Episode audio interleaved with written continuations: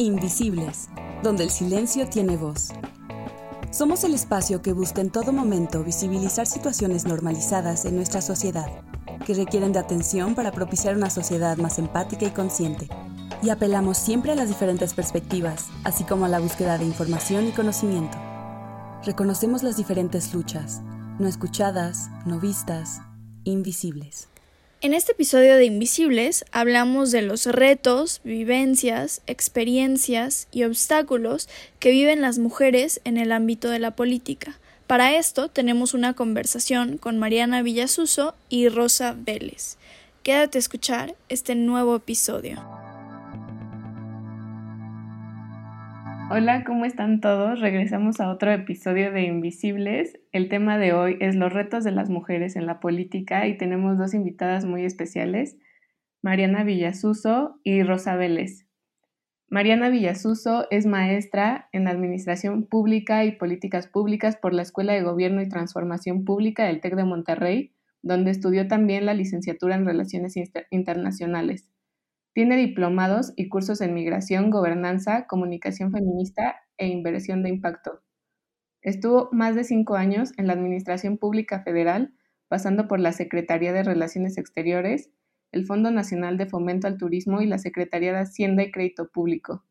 Posteriormente fue coordinadora de proyectos en la Unidad de Desarrollo Social y Económico del Programa de las Naciones Unidas para el Desarrollo, donde lideró el modelo de inclusión financiera el Informe de Desarrollo Sostenible del Sector Bancario alineado a la Agenda 2030 y el Premio Transformando a México desde lo local. Ahora es consultora de esa misma agencia de Naciones Unidas. También es candidata sin partidos para una diputación local en Nuevo León, en donde cambió la manera en que se hace política a fin de que ésta sea más incluyente, participativa y productiva, ofreciendo cursos gratuitos de educación financiera, ayudando a emprender a los negocios de Monterrey durante este periodo. Ahora bien, Rosa Vélez Estrada nació en Colombia y a los nueve años se mudó a México, donde ha vivido en Monterrey, Ciudad de México y Aguascalientes. Es abogada con maestría en ciencias jurídicas y especialización en derecho económico. Ha compaginado trabajos en el ámbito del derecho privado como litigio en propiedad intelectual y asesoría en temas de derecho corporativo con participación en gobierno. Durante 11 años ha coordinado proyectos sociales en zonas marginadas de Monterrey, Ciudad de México, Morelos, Tlaxcala, Chiapas y Aguascalientes. Es miembro activo de la rama juvenil en el Foro Económico Mundial que impulsa proyectos de desarrollo económico y social. Es la primer mexicana naturalizada en aspirar a un cargo de elección popular como candidata suplente de Mariana Villasus.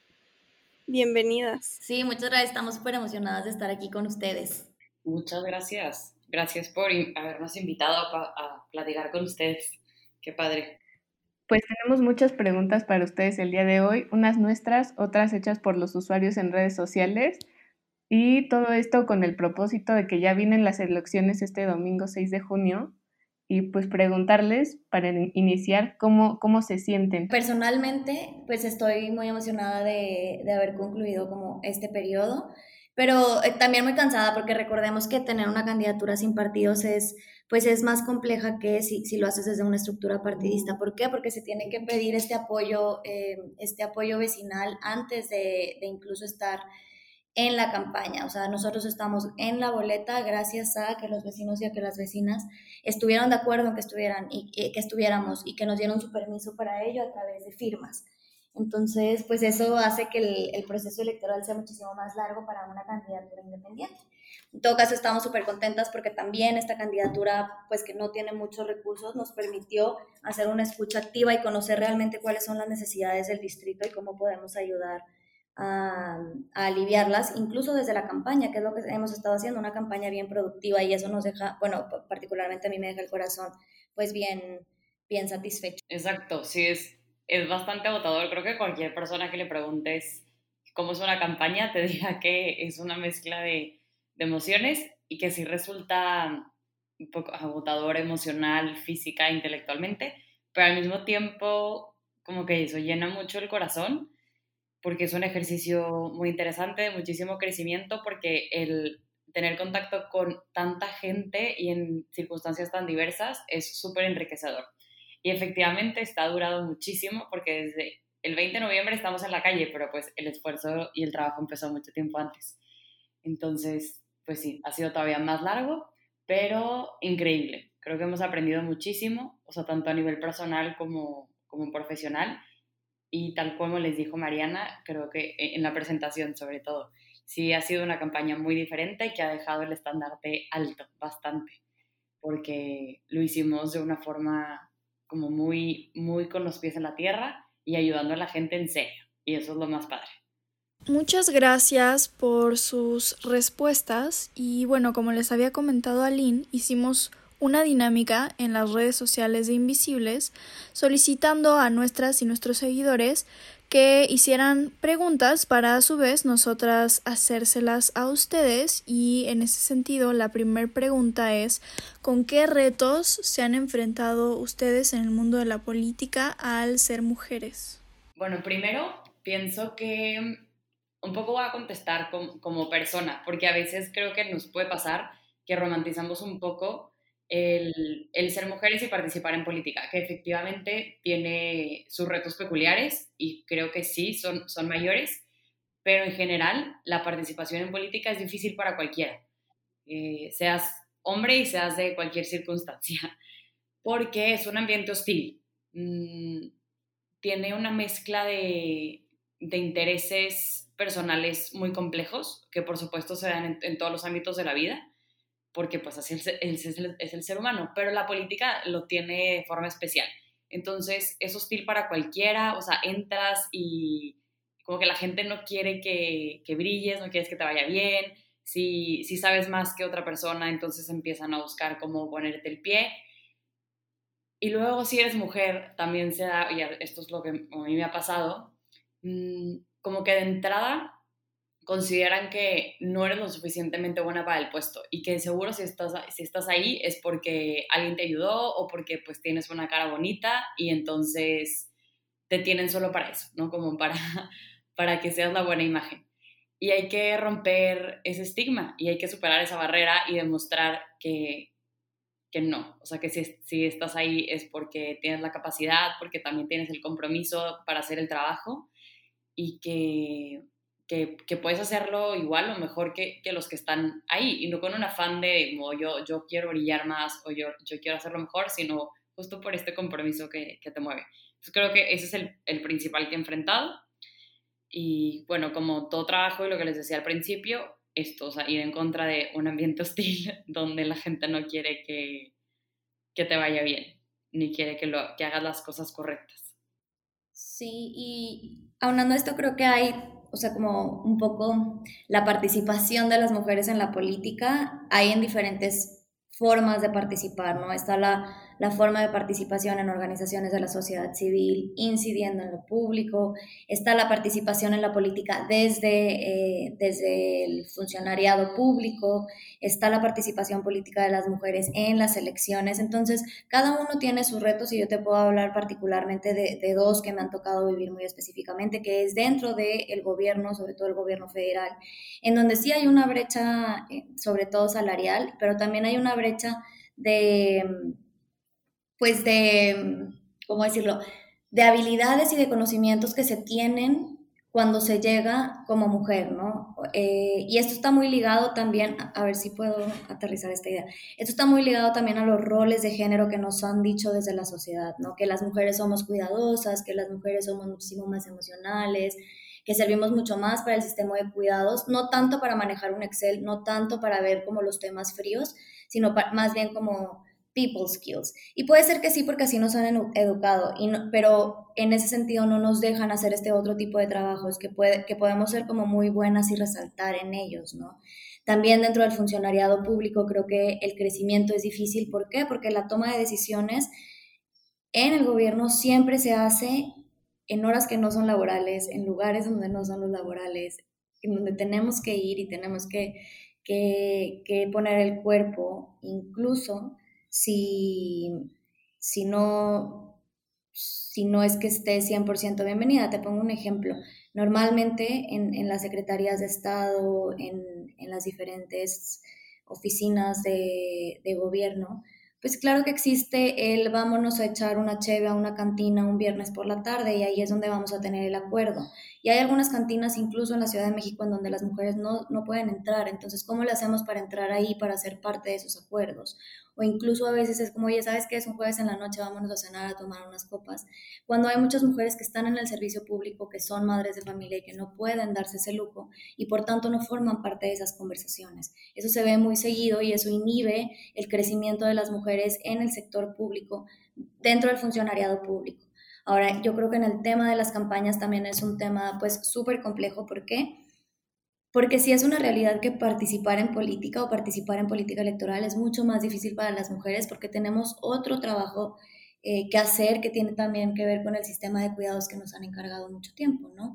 Eh, en el caso del Futuro Florece, por ejemplo, el colectivo donde, yo donde Rosa y yo pertenecemos y en donde compartimos candidaturas con otros tres candidatos, pues somos la única eh, fórmula que está compuesta por dos mujeres. Eso es, eso es como lo primero a resaltar, una de cuatro. Y la segunda es que todos mis colegas, sus suplentes son mujeres y son, mujer, y, son suplentes porque dijeron, yo sí quiero entrarle al reto, pero no le puedo entrar de lleno porque no puedo dejar eh, ciertas actividades como laborales, de familia, que, que, que, tengo, que tengo en mi vida, ¿no? Y eso también es una... Es, pues es una clara, es un claro ejemplo de que sí es como mucho más difícil. Y luego ya en campaña, pues claro que este, está el tema de, de ir a la calle claramente y hablar con los vecinos y aparte de que, de que somos mujeres está el tema de que somos jóvenes. Entonces es un poco como, híjole, ¿qué me vas a venir a contar tú que pareces de 21 años? Me explico. Entonces tienes que trabajar el triple o cuatro veces más para convencer a ese vecino, para convencer a esa persona de que estás capacitada para tener ese puesto y estás capacitada para estar en la calle con tus, con tus, con tus contrincantes. Entonces creo que eh, si yo pudiera dividir el, los retos que, que, representa ser mujer en la política, los, los dividiría en estos dos grandes rubros. Primero, desde eh, desde ser funcionaria pública, en donde no hay un espacio em, pues propicio para que las mujeres tengan el crecimiento, además de que pues hay una pues como un estereotipado de, de, lo que las mujeres pueden o no pueden hacer y les, les atribuyen esos roles dentro del mismo funcionariado. Y por otro lado, en las campañas creo que incluso entrarle de lleno a la política es muy complejo para, para las mujeres. ¿Por qué? Porque no se han dado los espacios para que esto suceda en temas de autonomía económica, en temas de, eh, de trayectorias profesionales y también pues, pues el sesgo de género que existe, que ya también hablaba Rosa, en donde tenemos que trabajar doble o el triple para que nos tomen en cuenta. Y relacionado con esto, ¿han sufrido violencia política por ser mujeres? Mira, la violencia política es, pues es este concepto no, no, no muy nuevo, pero que sí se ha discutido a muy pocos años atrás. Y como tal, la violencia política se ve muchísimo más en los partidos políticos. Por ejemplo, estuve en una capacitación del INE con muchas candidatas de todo el país y ahí sí escuché unas historias de miedo, ¿no? En donde a una compañera del partido no le quería dar ningún peso de financiamiento, mientras que a su colega del otro municipio le dio un montón de financiamiento solo por ser hombre, ¿no? Y se estaba, eso era algo que, que se quejaba ella. Claro que le comentó a la, a la persona del INE que estaba encargado y ya hicieron la denuncia correspondiente, pero este tipo de violencias como más estructurales que tienen que ver con los partidos, pues obviamente no lo hemos sufrido porque no pertenecemos a ningún partido político. Yo lo que te podría decir es, en tema de micromachismos, eh, creo que sí, sí se han sufrido, sobre todo en la calle con los vecinos, que es algo un poco más cultural eh, que otra cosa. Sí, no, también. Particularmente no, no lo he vivido Mm, e incluso como que ahora que te escucho en la calle, me traté de, de, hacer memoria como algún, algún caso específico que les pudiera contar, como que haya sentido que no me, no me estaban valorando lo suficiente por ser mujer, creo que no, no tal cual. O sea, obviamente sí puede haber un cierto ninguneo en general, como, ay, independiente, ¿qué es esto? O sea, como que, que se fumaron que están en la calle haciendo este esfuerzo. Pero como particularmente por ser mujer, no, no lo he sentido.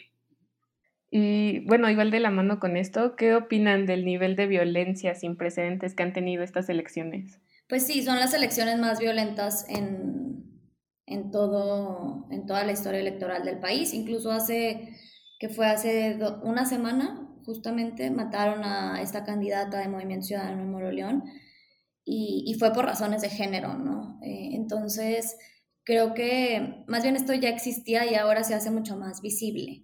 Entonces es algo que hay que tomar pues mucho en cuenta porque, porque esto ya es el grado máximo de la violencia contra las mujeres, ¿no? Eh, eh, entonces creo que hay que, hay que exigir a las autoridades que se prevenga de alguna manera, que, que se pueda prevenir desde empezar a hablar de este tema, que creo que justo en estas elecciones, el otro día hice una reflexión con, la verdad no me acuerdo con quién, pero que estas son las elecciones en donde yo más escucho el tema de la violencia política contra las mujeres y me encanta. Y creo que tiene que ver mucho, gracias a la consejera del INE, Carla Humphrey, que ha estado impulsando este tema pero muchísimo, y ella es la que ha abanderado y, y, que va a la calle, y que va a las elecciones locales y le dice, a ver, esto es violencia política contra las mujeres, no se dejen, bla, bla, bla.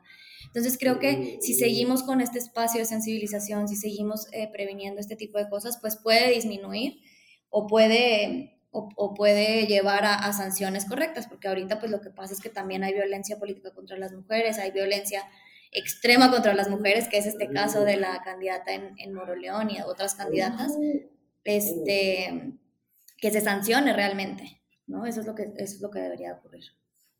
Bueno, efectivamente es algo sin precedentes. Yo creo que en general participar en política en México ha sido siempre un poco un deporte de alto riesgo, y, aunque no se hable tanto al respecto, pero es curioso y lo comentaba hace como una semana y media con alguien, que es como que si, tienes que, tener cierta vocación para poder participar en política, porque aunque obviamente hay, beneficios, o sea, porque me refiero obviamente porque lo hemos visto como muchos se sirven con la cuchara gorda una vez que están en, en estos puestos y por eso puede resultar atractivo, pues también tienes que ser consciente de que estás dejando, el, puedes, puedes dejar la vida ahí, ¿no? O sea, te, estás jugando tu, tu, vida y la de la gente que quieres porque pues si eres oposición también te, te, pueden hacer la vida imposible de otras formas, o sea, tal vez esto no, no, no concluye con, con, un asesinato, pero, pero pues sí te van imposibilitando el vivir tranquilo. Entonces se vuelve muy rasgoso y, y sí, o sea, como que es difícil participar en política. Pero luego esto ya, como los asesinatos a los candidatos, es muy llamativo y escuchaba una una declaración, una participación que hizo Olga Sánchez Cordero, la secretaria de Gobernación. Me pareció curioso porque decía, pues es que muchos candidatos no, no nos han pedido protección, o sea, no, como que no expresaron esta necesidad. Y yo decía, bueno, ¿y tendrían que hacerlo? O sea, como que no, no tendría que haber más bien un, un, ambiente, un ecosistema en el que cualquier persona que participe en esto pueda saber que tiene la seguridad de salir a la calle y que va a regresar a su casa, o que tendría que hacerlo de forma expresa. Y creo que también esto lo podemos dejar para análisis, ¿Qué, qué, podríamos cambiar o qué podría cambiar en el sistema para, para que en, en, las próximas elecciones no se vuelvan a, a, a, dar estos, estos hechos tan tristes y que, que justo no, no, lo tengan que pedir de forma expresa porque puede que no se les ocurra, no les pase por la cabeza, sino que de forma natural ya esté pensado, ¿no? O sea, como que el sistema cura la protección necesaria. Un poco relacionado con esta respuesta que nos has dado, en redes sociales nos preguntan cómo es que se han logrado desenvolver desde el ámbito de poder en un ambiente lleno de hombres.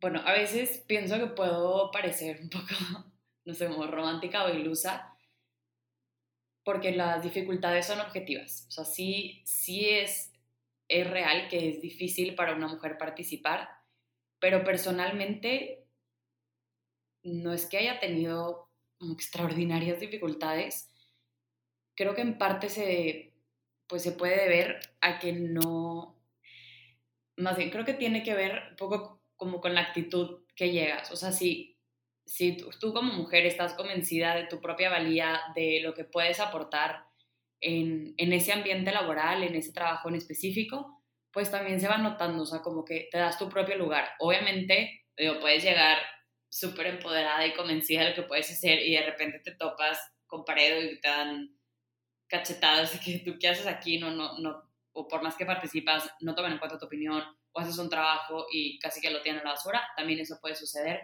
pero, o sea, sí, creo que, que como mujeres también podemos ir como construyendo ese caminito de no, no revictimizarnos o no, ah, pues no, como no creérnosla, o sea, si te dicen que no eres capaz o que no, no, no vale tu trabajo, pues no, no, no creértela.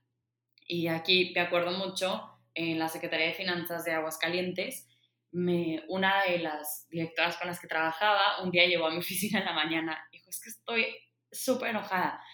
Y fui a esta reunión y, no, digo, sí, pero ¿por qué no fuiste a la reunión? Y yo, pues, pues no, o sea, esta no me, como que esta no me tocaba, o sea, no entiendo por qué me, me estás atacando por no ir.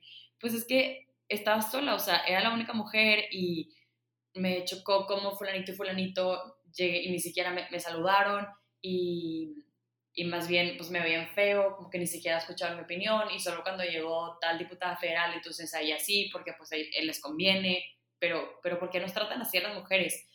Y entonces la verdad, pues sí le dije, bueno, es que también pues tú llegas a un lugar y ni siquiera sonríe, o sea, no es que seas mujer, pues también invita a la gente a, a que te quiera saludar y a que sea agradable trabajar en torno a ti. Y creo que también es eso, o sea, como que no, no tanto si eres hombre o eres mujer, como que ir por la vida haciéndole también el trabajo agradable a los demás va a hacer que la gente quiera trabajar al, lado tuyo y que si tú haces bien tu trabajo, eres profesional, lo entregas en tiempo y bien, como bien fundamentado, pues sí o sí les va a convenir hacerte caso porque les haces también el trabajo más fácil a ellos. Entonces, pues yo diría eso. Y por eso pienso que puede ser un poco romántico, pero al menos a mí me ha pasado eso en la vida.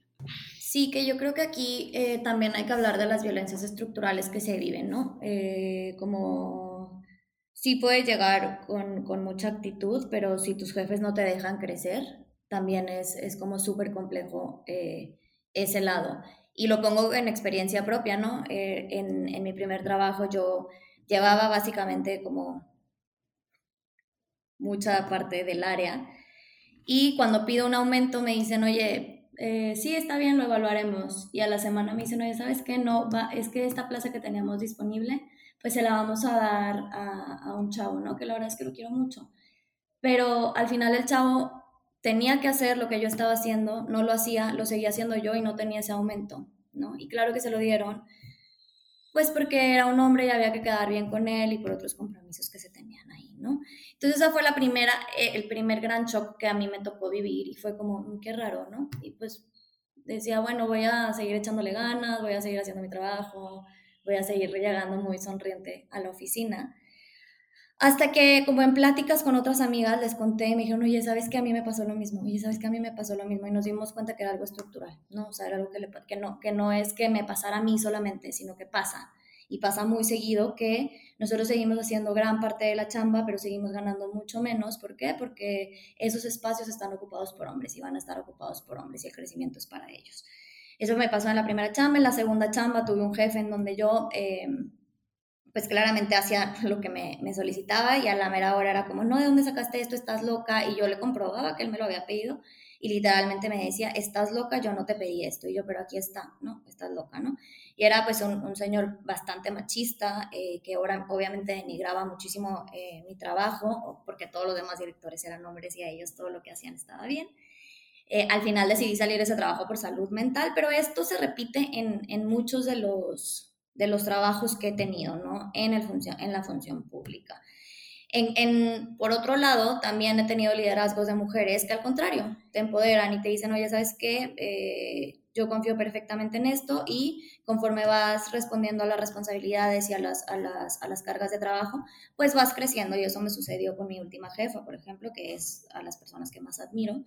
Eh, entonces creo que sí, eh, sí existen estos temas estructurales que se tienen que eh, eliminar desde la raíz, ¿no? Y se tienen que eliminar desde la cúpula hacia abajo y se tienen que tomar medidas afirmativas para eso. Por eso yo soy una fiel creyente pues de las cuotas y de y de ciertos instrumentos de política pública que han funcionado, porque existe un sesgo de género que sin que, o sea, aunque ni siquiera lo sepamos, existe. Entonces, eh, yo creo que en ese sentido yo sí he vivido violencia eh, hacia las mujeres en, en, mi trayectoria profesional y eh, pues también fue que gracias a eso encontré y me empecé a meter muchísimo más a por qué es necesario tener perspectiva de género en la política pública y en la función pública. Y, y, eso sigo, sigo aprendiendo todos los días de esto.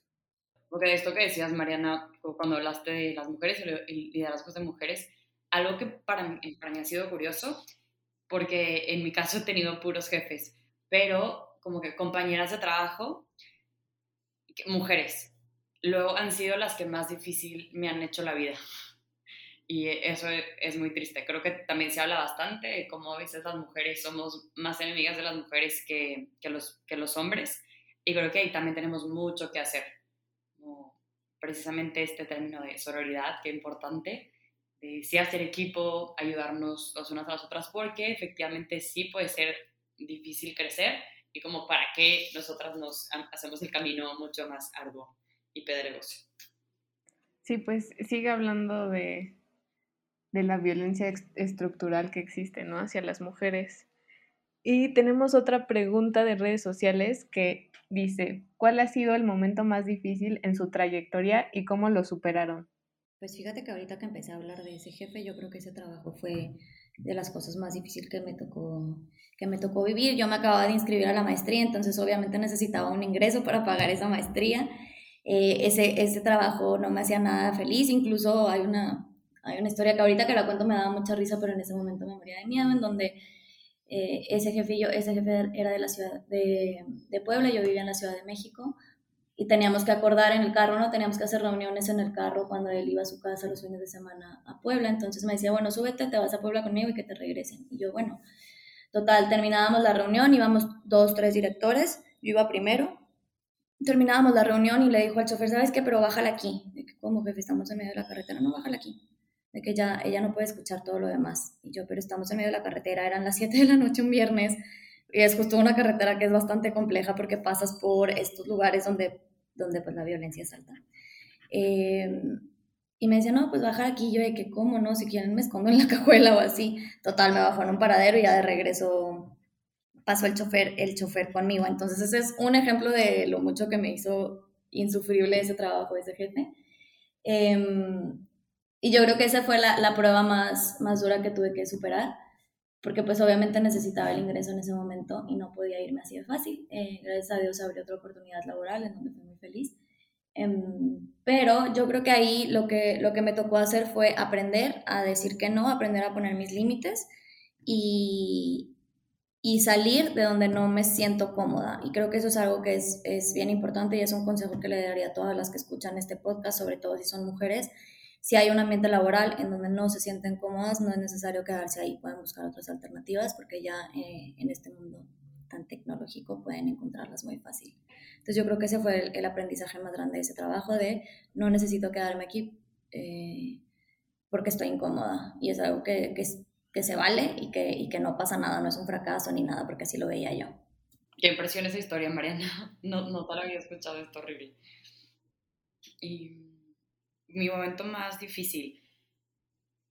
Pienso uno, cuando estaba de asesora en Cámara de Diputados, mm, entré y me dijeron, tenemos estos tres temas, como a la diputada le interesan estos tres temas, y dos los saqué en, en chinga, eh, padrísimos, son temas que me gustaban mucho, de hecho uno, uno está en ley, es el Registro Nacional de Cáncer, que, o sea, que creamos el Registro Nacional de Cáncer, bueno, y otro tenía como que es un tema igual muy padre porque toca una parte muy sensible, pero tiene temas éticos de por medio.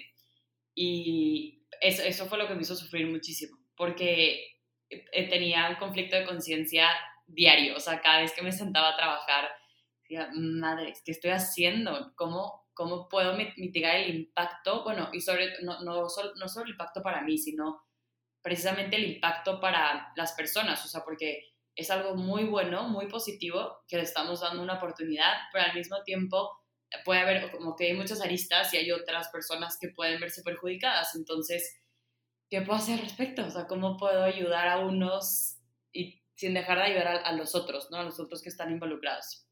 Entonces, literal, creo que me sacó úlceras, o sea, sí sí lo padecí. Y luego ya que presentamos la iniciativa, empezaron a llover los ataques, pero por todos lados. O sea, ahorita yo me despertaba y yo, ok, ¿por dónde nos van a atacar hoy? Entonces, si no era un artículo en el periódico, eran llamadas, y si no eran, pues, visitas en, en la oficina en cámara. y lo superé gracias a, fíjense, un, el jefe que tenía, como que estábamos muy en sintonía, gracias a Dios.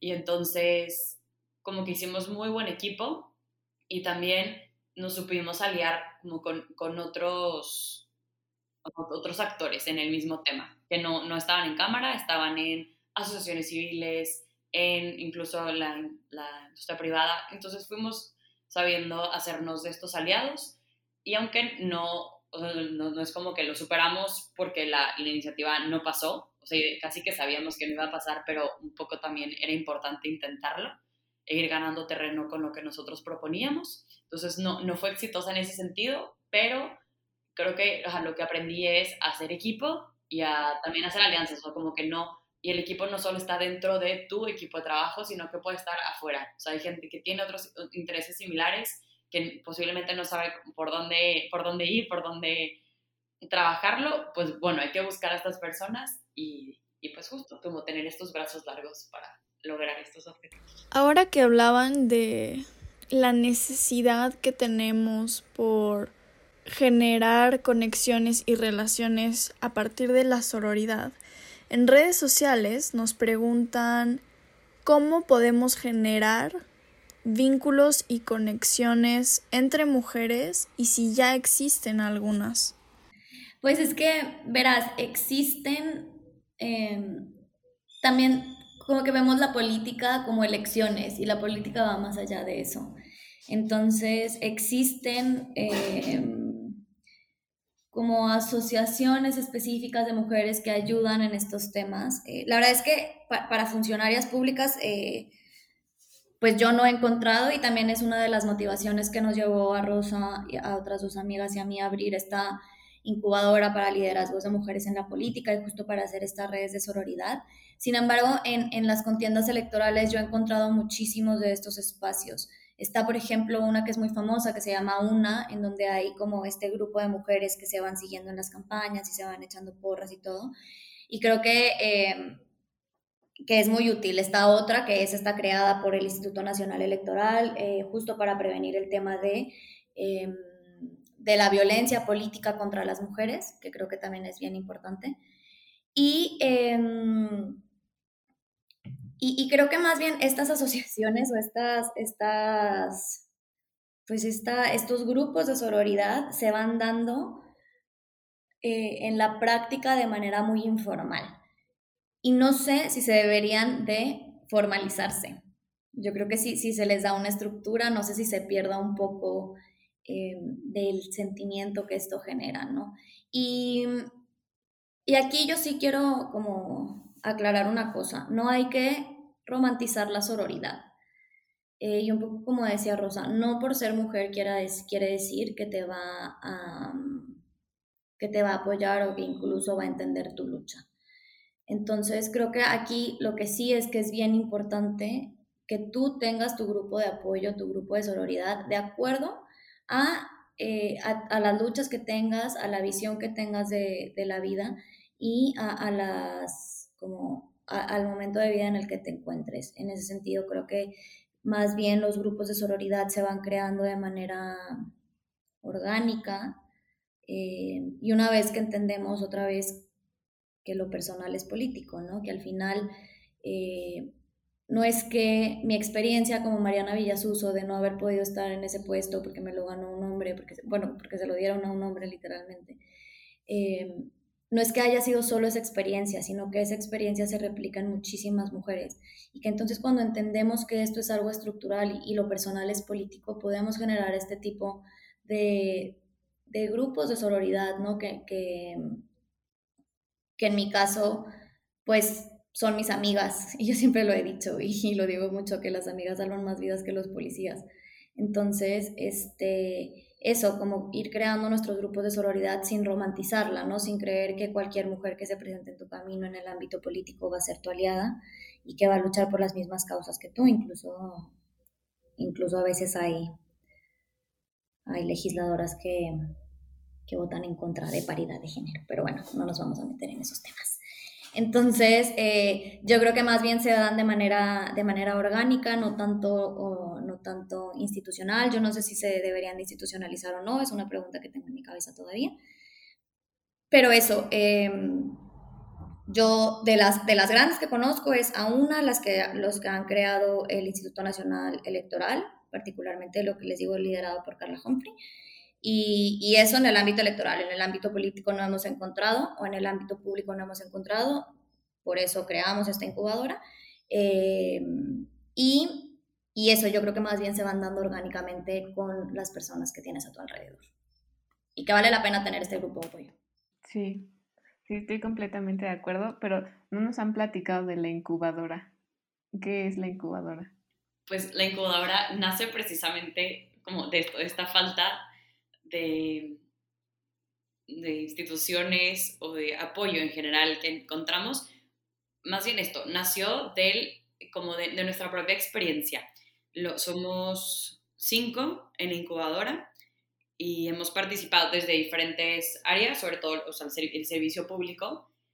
Entonces, comentando sobre nuestra propia experiencia, vimos que compartíamos nuestras dificultades que, también lo, decía Mariana al principio, en, llegas y te faltan conocimientos, te faltan herramientas y que nos damos cuenta que también no solo es a las mujeres, o sea, también le puede pasar a un hombre porque a veces está tan estigmatizado o hay tanto rechazo a lo político y a lo público que en las universidades no se toca. O sea, por ejemplo, yo, yo soy abogada y casi que por casualidad vimos la creación de leyes, porque pues en constitucional y modo que te saltes todos los artículos 60, ¿no? Que te hablan de, del, poder legislativo. Entonces, pues te tienen que explicar cómo se crean las leyes, pero nada más, o sea, nadie te cuenta cómo es en serio el, el tejemaneje de la Cámara de Diputados y, la, y el Senado.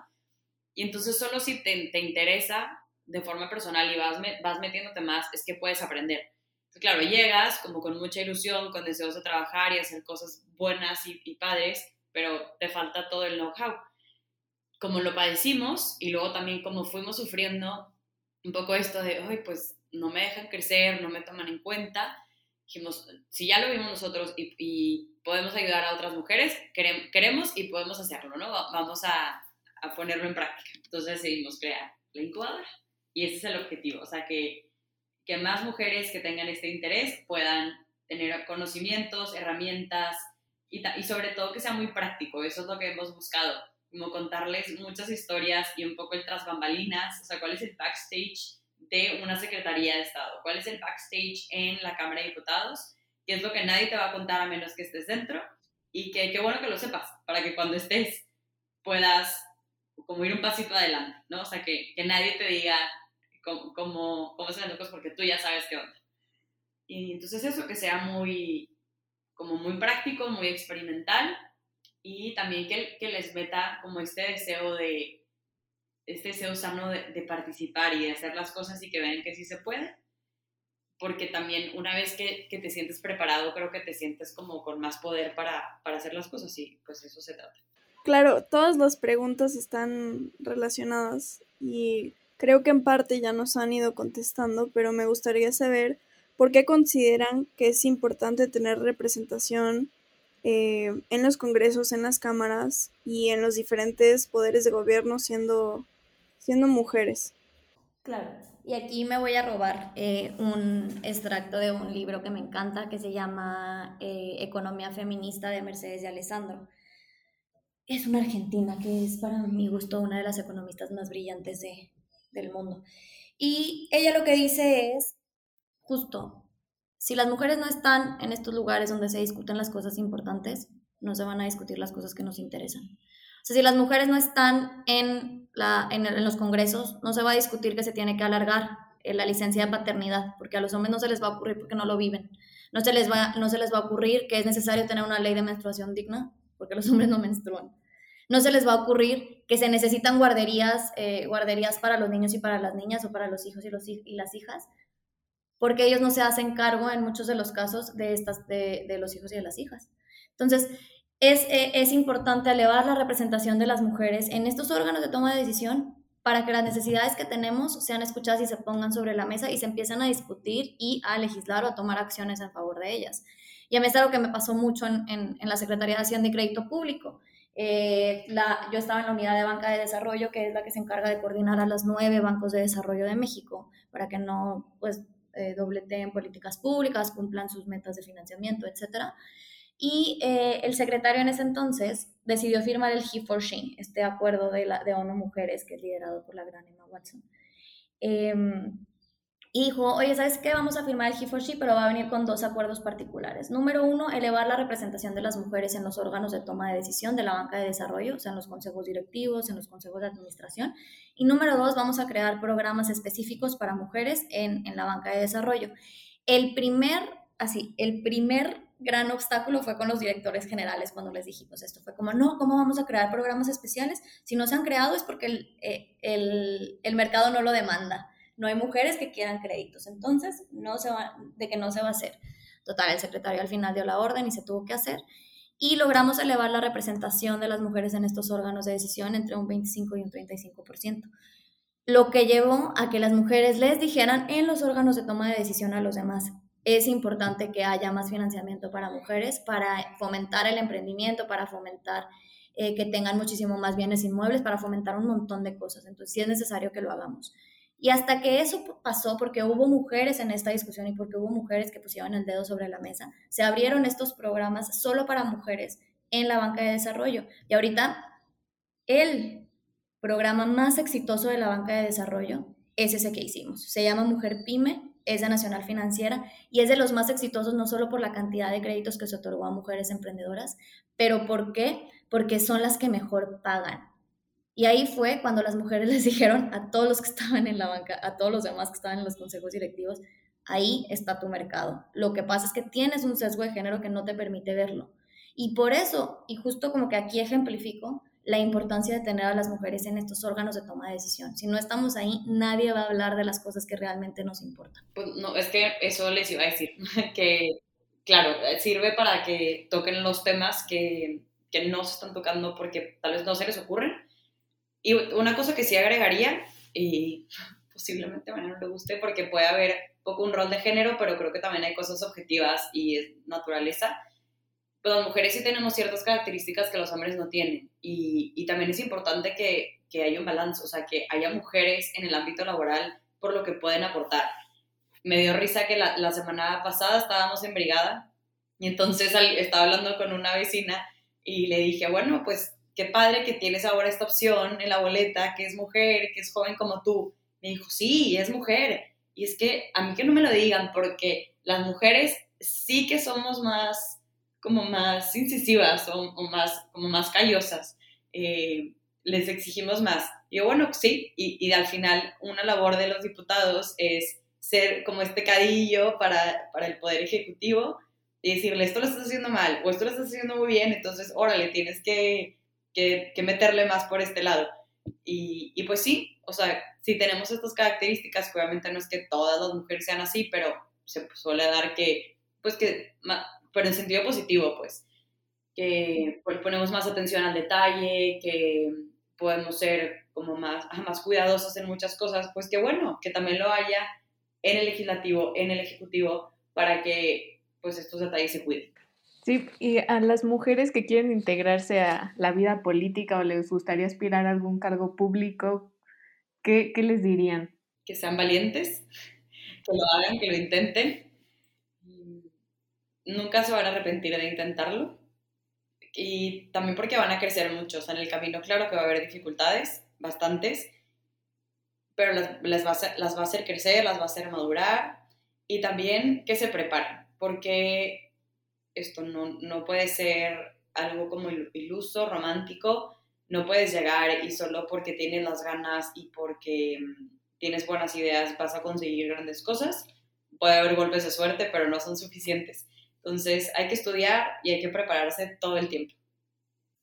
Sí, yo creo que aunado a eso de, de prepararse, em, yo diría también consíganse una red de apoyo, ¿no? O sea, como ya que están ahí, vean quiénes son sus aliados, sus aliadas y no se salgan de ahí, ¿no? Porque creo que como decía Rosa, la política siempre va a ser un, un, lugar hostil. Y, y, sí, un lugar, la verdad es que sí hay que decirlo, lleno de hombres. Entonces, si puedes encontrar aliadas mujeres, pues qué mejor, pero si no, también hay aliados hombres que te permiten eh, tener un crecimiento. Y, em, y una cosa que, que, que, a mí me sirvió mucho, y es un consejo que me dio uno de mis jefes, es em, nunca llegues a una reunión sin saber, sin ser la que más conoce qué va a pasar en esa reunión. Y esto, esto va muy relacionado también con lo que decía Rosa, prepárense, prepárense, prepárense, abran los ojos, sean como esponjas y absorban todo. Y dense la oportunidad también de, eh, de cambiar de giro. El, a ver, el sector público es gigante, es gigante, es gigante, es gigante. Está el poder legislativo, está el poder judicial, está el poder ejecutivo. Dentro del poder ejecutivo están los sectoriales, está la Secretaría de Hacienda, está la Secretaría de Relaciones Exteriores, está eh, la Secretaría de Turismo. Entonces, eh, como que encuentren el nicho donde se sientan cómodas y a partir de ahí pueden hacer un crecimiento profesional eh, estudiando mucho y siendo las que más saben en las reuniones. Yo les quiero hacer la última pregunta que nos enviaron en redes sociales y es la siguiente. ¿Consideran que los retos y los obstáculos a los que se enfrentan las mujeres en la política han disminuido o han aumentado durante los últimos cinco años? Mm, yo diría que sí han disminuido. ¿Y, ¿Y, por qué? Porque hemos empezado a ganar terreno. ¿no? Gracias a las cuotas, gracias a que estamos ahí, gracias a lo que sea, eh, hemos empezado a, a, ganar terreno y hemos empezado a visibilizar este tipo de cosas. Si, por ejemplo, la... Y hablo mucho de ella porque he estado como mucho en contacto con los materiales que ha hecho, pero si la...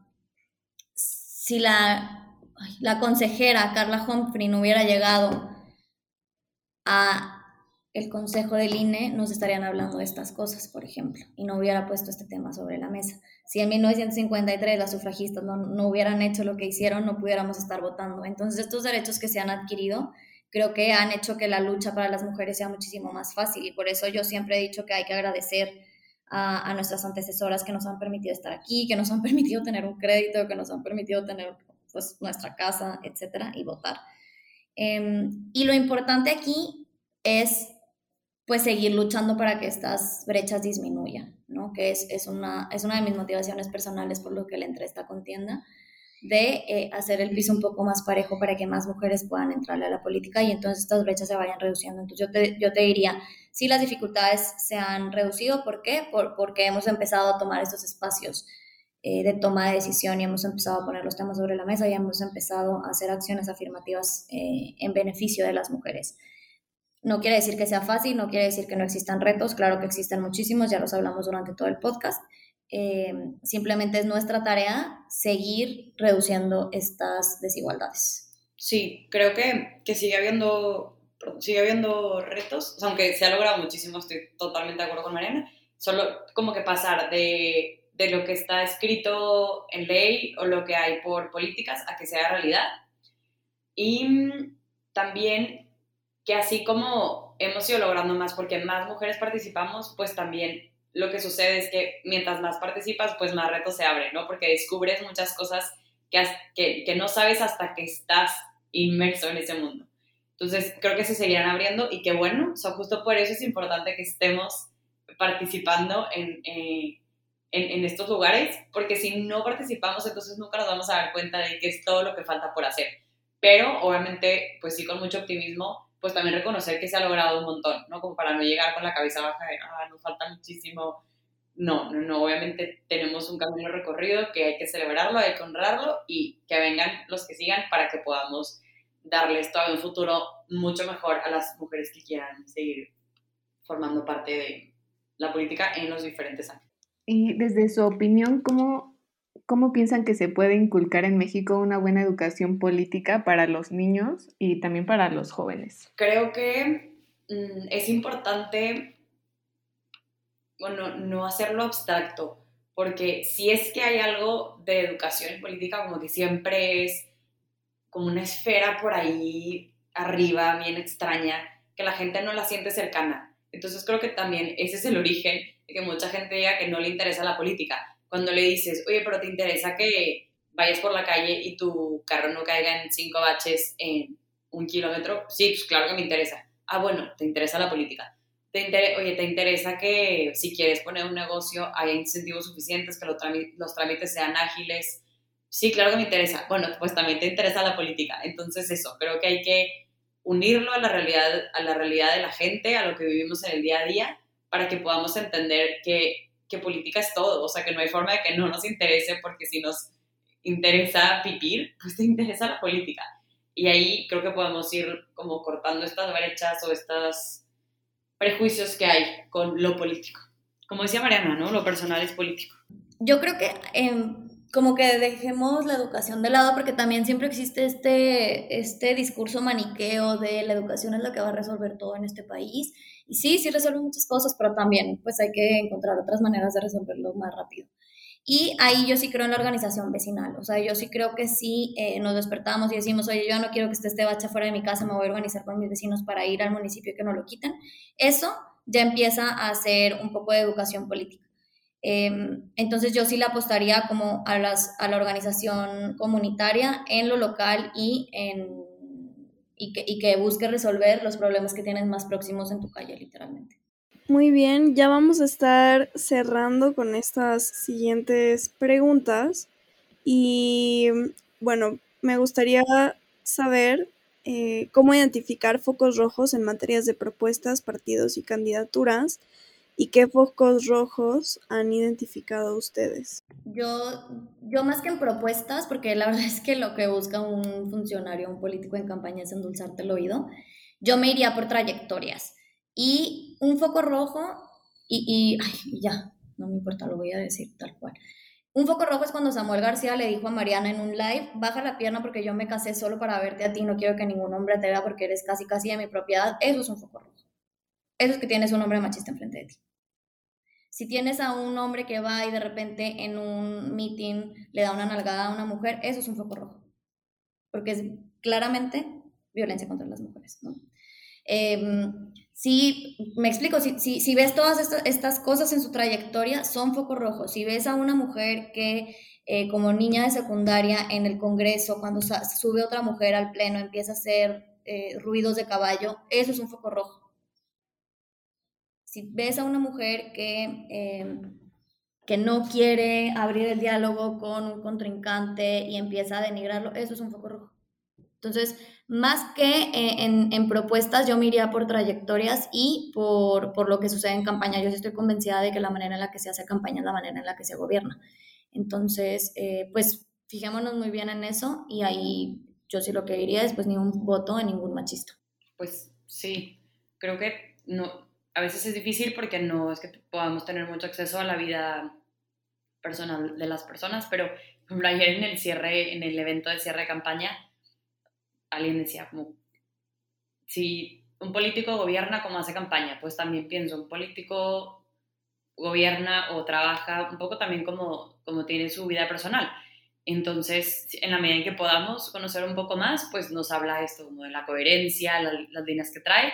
Y luego, pues también focos rojos pueden ser si la propuesta parece demasiado pues, como poco aterrizada, no es viable y que para eso hay que, hay que leer, hay que estudiar un poco para poder, para poder hacer esas comparaciones, pues también son poco rojos, no sé, igual que risa Mariana, porque también pienso en varias de Samuel, tipo el pacto fiscal, pues es que no, no es viable, o sea, la constitución te dice cómo entrar al pacto fiscal, pero no te dice cómo salir, entonces si nos vas a proponer esto, pues también dinos cómo pretendes hacerlo. Entonces sí, ver, ver la viabilidad que tienen las cosas que dicen. Una última pregunta mía, y esta sí ya es más personal, pero que estoy segura que muchas personas la comparten conmigo. Y en toda la República, pues no sabemos por quién votar en estas elecciones. Ningún candidato nos convence, mucho menos un partido, pero tenemos este peso encima de hacerle contrapeso al Congreso, en el Congreso a Morena, y pues tenemos ya muy clavado este discurso de hacerle caso al famoso voto útil. Pero ustedes, ¿qué consejos nos darían para este 6 de junio? ¿Qué consejos nos darían también como generaciones jóvenes en su primera o segunda vez votando? Yo lo que te diría es, eh, el voto útil es el voto que te funciona a ti, no es un voto que le funciona a un partido político. Y también eh, en pleno siglo XXI creo que ya tenemos que empezar a votar muchísimo más por, por personas que por, que por partidos. Entonces, esto es algo que yo siempre, es un consejo que siempre le doy a, las, a las personas y sobre todo a las personas jóvenes, que es encuentra qué es eso que te mueve el corazón, encuentra cuál es ese ese tema que te hace despertarte de la cama, ese tema que te encanta. En mi caso, por ejemplo, es inclusión financiera. A mí me pones a hablar de inclusión financiera y no me voy a callar en dos horas y las dos horas voy a estar gritando de emoción sobre todo lo que digo. Entonces, si hay y, pregúntale a tus candidatos qué tienen con relación en ese tema y el que más te convenza, vota por esa persona. ¿Por qué? Porque justo es la persona que le entiende y la persona que te va a ayudar a seguir eh, tocando este tema. Entonces, más que el voto útil, eh, yo te diría, el voto útil es el que te sirve a ti y es el que dices, oye, yo estoy orgulloso, orgullosa de haber votado por esa persona y haber votado por esa propuesta. Y, y también de manera personal es algo que me pasó en 2018, como que pues yo voté por esto, esto y esto, y tienes muchísimo más armas con que defender tu voto, que es, que es un gran statement político, ¿no? De decir, yo voté por, em, por X persona porque tenía esta propuesta y a mí me interesa este tema y creo que la manera de abordarlo es este, ¿no? Eso es lo que se tienen que fijar más que en colores, en memes, en notas periodísticas. Entonces, eh, ese sería mi consejo, voten por la persona y voten por el tema que les interese y quien esté abanderando ese tema en específico y lo esté abanderando de buena manera, ¿no? Con, propuestas viables y creíbles, porque al final, repito, el voto útil es el que te sirve a ti y no un partido político. Sí, otra cosa que, que añadiría es que obviamente hay presión social, o sea, y que bueno, creo que en muchas cosas es, es sana, pero no sé si les ha pasado, o, sea, los que nos escuchan también, los que nos escuchan, que a veces estás en una reunión y empiezan a hablar de ex candidato y pues ya qué pena si digo otra cosa, porque van a decir que lo que sea. Entonces, como que en esta línea lo que menciona Mariana, estar muy convencido de por estás votando por la persona que estás votando. Y para hacerlo hay que investigar, hay que leer, hay que informarse. Hay, tipo, por ejemplo, en Nuevo León hay una plataforma, seguro también lo tienen las otras, los otros organismos electorales en los estados, se llama voto, o sea, no, plataforma, voto informado. Y entonces ahí viene la trayectoria, las propuestas de los candidatos, pues leerlas y las que más te convenzan y, y que, que tú estés como seguro o segura de por qué estás votando por esa persona, independientemente de si está bien visto o no socialmente, pues eso es importante. Y obviamente, pues, sí tener pues responsabilidad ciudadana de saber que, que, quien que, que, tu voto pues sí tiene un impacto, entonces pues también ser como solidarios con eso, pero, pero al final es responsabilidad y también es informarte, ¿no? Si, si por alguna razón a, ti te convence más una candidata o un candidato, pues está bien, también se vale, siempre y cuando como que hay un fundamento detrás. Y ya para cerrar, quiero preguntarles, independientemente de los resultados de las elecciones, ¿cómo piensan seguir apoyando a las mujeres y sus derechos? Pues sí, o sea, en gran parte con, con la incubadora, que el, el proyecto nació a la par de la campaña, también fue una locura eh, hacer eso, pero lo que lo queremos seguir, queremos que, que, crezca y tenemos un proyecto piloto que es con universitarias, pero pues también tenemos, tenemos varias ideas para hacer como con mujeres de diferentes edades, en diferentes circunstancias de la vida, y creo que ese es un camino importante por el que podemos ayudar a las mujeres y que no es solo para las que ya están interesadas en, en política o las que ya están dentro, también puede ser para otras que tal vez no se les había ocurrido y que pueden descubrir aquí formas de contribuir y de incidir en la sociedad y queremos despertar este interés. Sí, 100% la incubadora es como este proyecto muy, ambicioso que tenemos tanto Rosa como yo. Y yo personalmente, eh, pues ya llevo, ¿qué? Unos cuatro años dedicándome a hacer política pública con perspectiva de género y creo que es algo que no voy a dejar de hacer. O sea, sea desde eh, la escritura, sea desde la evaluación de políticas públicas, sea desde el diseño de políticas públicas, es algo que quiero seguir haciendo y que, que seguiré haciendo. Pues ya acabamos con las preguntas. Realmente teníamos más, pero el tiempo no nos va a dar. Pero muchísimas gracias a las dos por, por haber aceptado la invitación, por estar aquí y no sé si les gustaría dar sus redes sociales para los que nos escucharon el día de hoy, las que nos escucharon puedan seguirla, seguir su trayectoria, su trabajo. Por supuesto. En, en mi caso es Villasuso2021 en Instagram y Facebook y en Twitter es M Villasuso. Villasuso, S-U-S-O. Sí, para que no pongan Villescus. Es que a Mariana le han cambiado el apellido, no saben. El nombre del apellido mil veces. Eh, yo, pues Instagram, Rosabeles, 3. Y Facebook, Rosabeles. Y, y Twitter, no sé, creo que también es Rosabeles 3. Perdón, perdón por no saberme en cuenta. Sí, sí es. Ah, muy bien, gracias. Pues muchísimas gracias a las dos y Mel, no sé si quieras agregar algo. Pues no me queda sino agradecer en nombre de Invisibles el tiempo que le dedicaron a esta actividad, a esta charla, a este diálogo y también agradecer a las personas que nos están escuchando por formar parte de esta conversación. Muchísimas gracias a ustedes y gracias a las y los que nos escucharon también. Qué padre que tengan este podcast. Muchas gracias. Muchas gracias. Les mando un abrazo.